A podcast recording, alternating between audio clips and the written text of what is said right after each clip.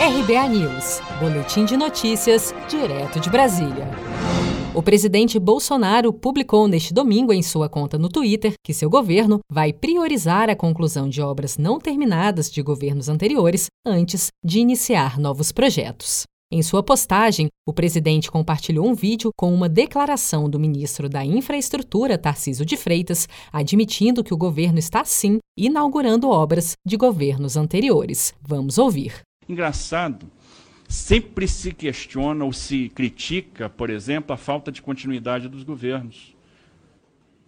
Sempre se criticou. E aqui hoje disseram: não, você terminou uma obra que era do outro presidente, do outro governo. Que bom!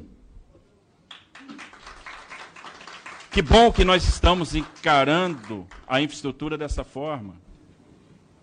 Então eu tenho orgulho disso. Encaramos sim, terminamos obras de outros governos. Que bom que nós estamos fazendo assim. O Brasil não pode ser reinventado a cada quatro anos.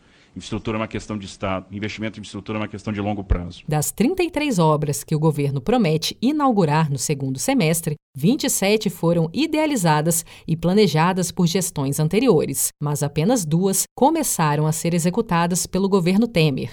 Em nota, o Ministério da Infraestrutura disse que entende a situação como questão de Estado e não de governos, e destacou, aspas, o planejamento da infraestrutura nacional é, essencialmente, uma política de longo prazo. E por isso, a atual gestão escolheu como um dos pilares de sua atuação a concentração de recursos para a conclusão de obras em andamento ou paralisadas antes de abrir novas frentes. Fecha aspas.